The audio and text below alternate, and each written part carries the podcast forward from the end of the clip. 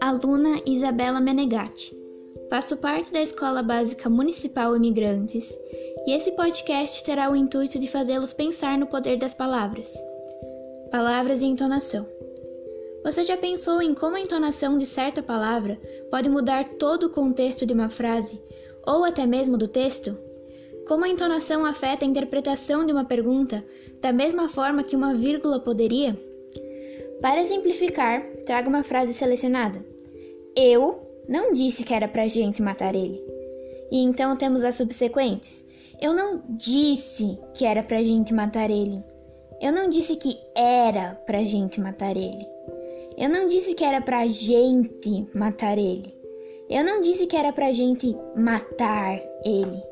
E por fim, eu não disse que era pra gente matar ele. Percebe-se que em cada palavra dita com ênfase, a frase ganha um sentido completamente novo.